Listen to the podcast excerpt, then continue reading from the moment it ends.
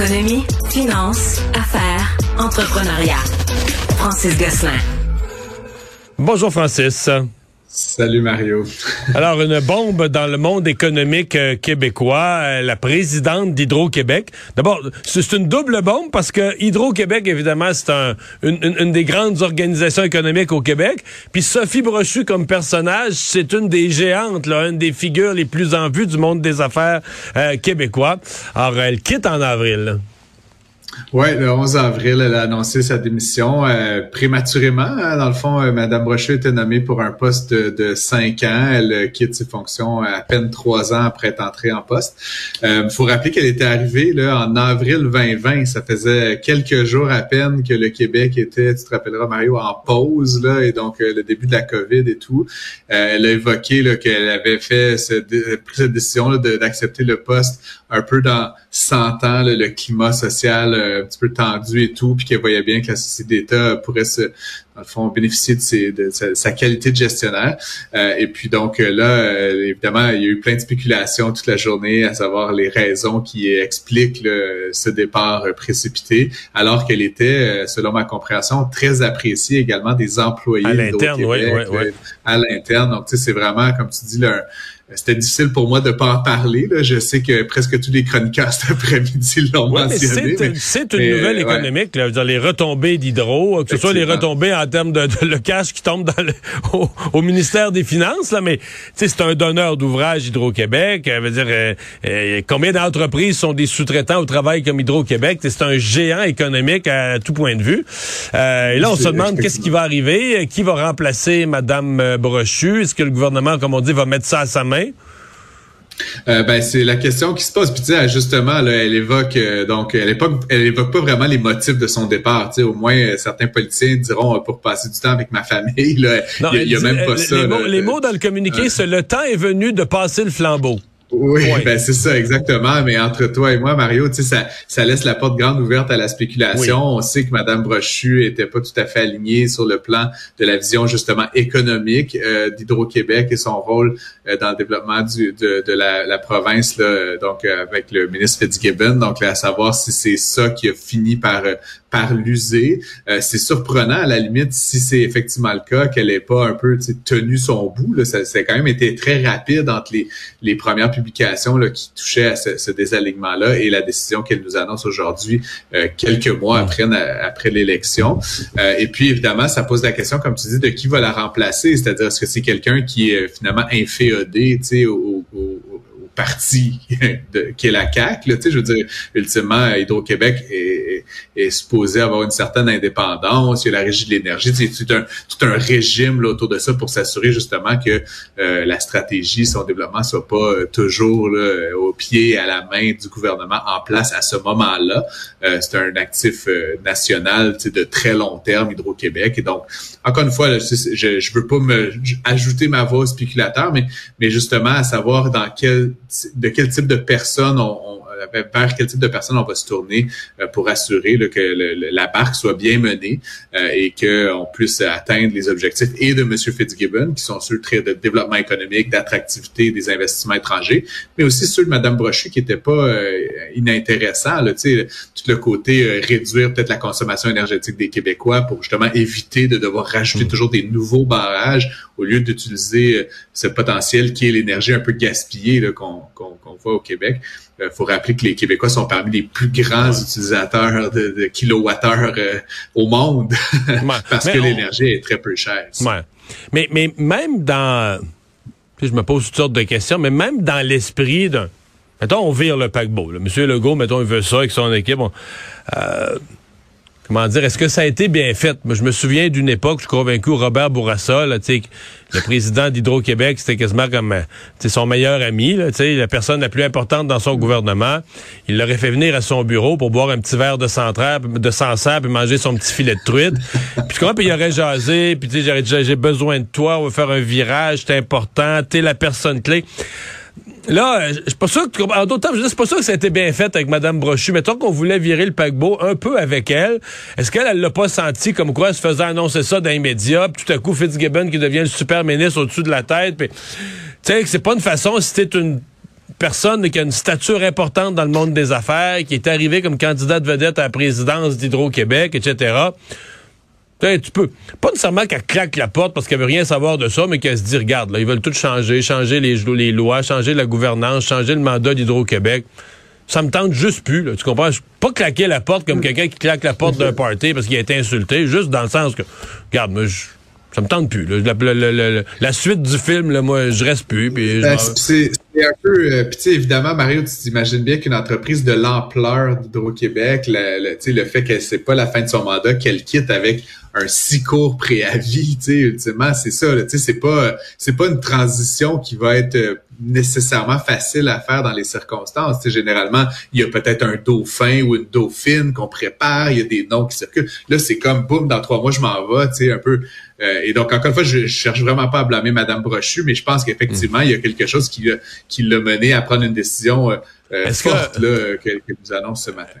Est-ce que tu penses qu'on va la revoir ailleurs dans un poste prestigieux dans le secteur privé? ça, c'est une autre machine à spéculation qui, qui dans, dans, le privé ou dans le public. certains ont évoqué la SAQ. je ne sais pas ce qu'en pense la présidente actuelle. Sinon, j'ai quelques amis, tu sais, Mario, qui sont en économie et, et ou en politique. Certains qui évoquaient qu'elle pourrait remplacer Mme Anglade. Là, mais après, je veux vraiment chef pas... du Parti libéral. Je suis pas sûr que ça l'intéresse, là. moi non plus, mais encore une fois, c'est certain qu'elle a un profil de premier plan comme gestionnaire de très haut niveau. Euh, elle a certainement aussi des actifs pour prendre quelques mois de, de, de, de pause là, si elle le désire, mais je serais pas surpris qu'on la retrouve effectivement à la tête d'une autre entreprise. Puis ça reste que son background, Mario, est dans un secteur qui va être critique dans les dans la prochaine décennie ou plus, euh, que ce soit évidemment l'énergie ah comme chez Énergie où elle était Gaz Métro, puis maintenant chez Hydro-Québec. Donc c'est ça. Faudra voir. À la limite, tu sais, je, je la connais pas personnellement, euh, mais, mais tu sais, il y a des postes aussi dans des sociétés énergiques, euh, d'énergétique euh, canadiennes, voire même américaine, là, où elle pourrait euh, effectivement être très qualifiée là, pour prendre la barre, euh, peut-être avec un petit peu moins de pression du politique comme elle l'a vécu chez Hydro-Québec ces derniers mois. Euh, et, un, plus gros, salaire qui est pas qui est pas dans le journal. peut-être avec un zéro de plus, effectivement. Puis tu te rappelleras que, Manon Brouillette, anciennement de, de Québécois, avait pris la tête de Verizon. Elle a récemment annoncé qu'elle rentrait au Québec pour prendre soin de sa famille. Mais, mais des, des leaders de cette trempe-là là, peuvent aspirer à des très, très hauts postes dans des grandes multinationales. Donc, je, lui souhaite la meilleure des chances, Madame Brochet. Je t'avoue que j'étais un peu triste d'apprendre la nouvelle aujourd'hui. J'aimais beaucoup cette femme euh, extraordinaire. Je l'aime encore. oui, oui, oui. Je pas assez. Les bloquistes et les conservateurs qui, tour à tour, euh, aujourd'hui, ont demandé une enquête sur le rôle de McKesson, euh, firme, grande firme de consultants, firme géante de consultants. T'en penses quoi? Euh, Mario. oui, McKenzie, excuse-moi. McKesson, ça n'a rien à voir, c'est dans le pharmaceutique. Donc, ouais, McKenzie, et, et, et justement, toi, qu'est-ce que Qu'est-ce que tu vois comme rôle? Parce que d'un côté, on peut dire, bon, il y a des gens qui croient pas du tout ces consultants, de l'argent gouvernemental gaspillé en même temps. Mais McKinsey fait aussi affaire avec des, entreprises privées. Là. Ils ont 400 consultants à travers le Canada. Il y en a probablement 90% euh, qui travaillent pour des entreprises privées qui leur donnent des millions pour les conseiller. Donc, ils amènent du service conseil utile. Qu'est-ce que tu penses de leur rôle dans un gouvernement puis l'ampleur des mandats donnés par euh, le gouvernement de M. Trudeau?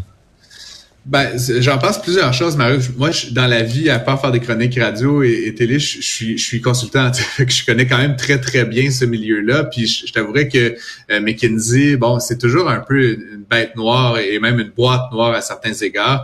Euh, il y a plusieurs mandats qui sont octroyés à cette firme-là de manière un peu étrange. Puis là où ça, le bas blesse, je pense, c'est quand ça devient euh, des affaires de l'État, des affaires comme on l'a vu au niveau de la santé. et puis maintenant, avec le gouvernement fédéral au niveau de l'immigration, euh, des contrats qui sont donnés sans appel d'offres à des honoraires. Tu sais, on, on, chiale souvent sur les consultants qui chargent 200 puis 300 dollars de l'heure. Je veux dire, McKinsey, c'est comme 1000 dollars de l'heure. Tu sais, c'est comme... Puis oui, c'est les meilleurs, entre guillemets, c'est la plus grosse firme de conseil au monde. Ils ont un réseau international qui leur permet d'avoir des connaissances de part et d'autre. Mais il y a toute une joute là, un petit peu obscure là, derrière, euh, derrière cette firme-là qui est un peu malencontreuse. On sait qu'ils ont été condamnés aux États-Unis pour leur rôle dans la crise des opioïdes. Ils avaient carrément développé des stratégies pour vendre plus de merde aux gens qui étaient dépendants de ça. Puis carrément, ça amenait à des à des morts, mais, mais pour maximiser la valeur des actionnaires, c'est comme un peu un peu psychopathe. Euh, plus récemment, en France, là, il y a eu une enquête sur les, la relation entre McKinsey France et le gouvernement Macron.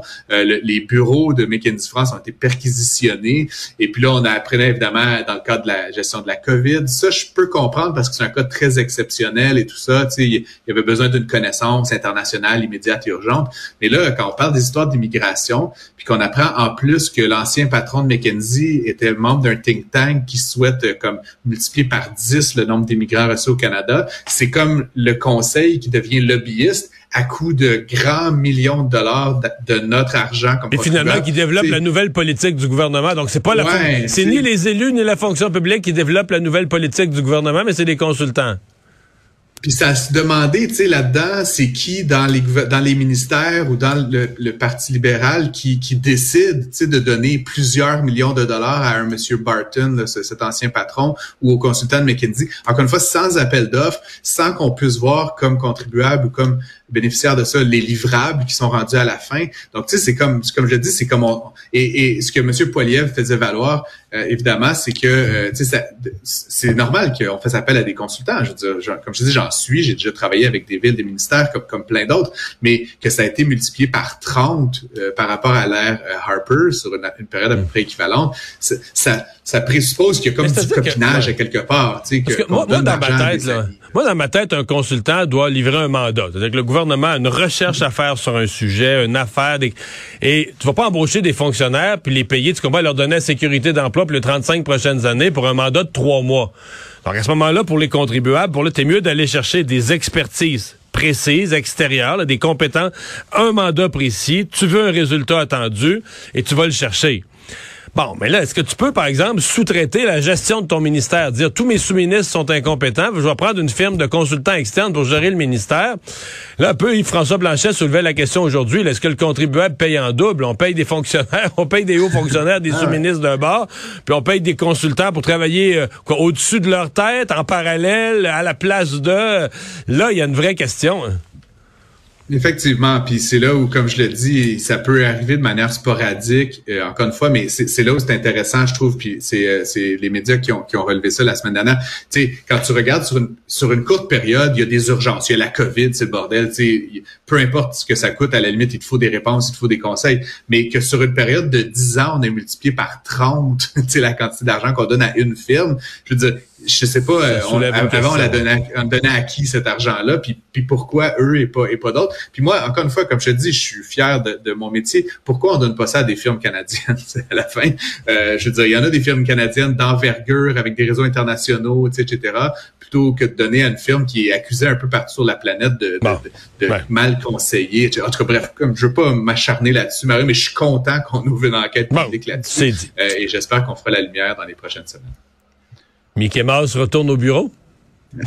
hey, bah, euh, tu te rappelleras que l'ancien euh, président de, de ben, donc Monsieur Bob Iger a été président PDG de, de Disney pendant près d'une décennie.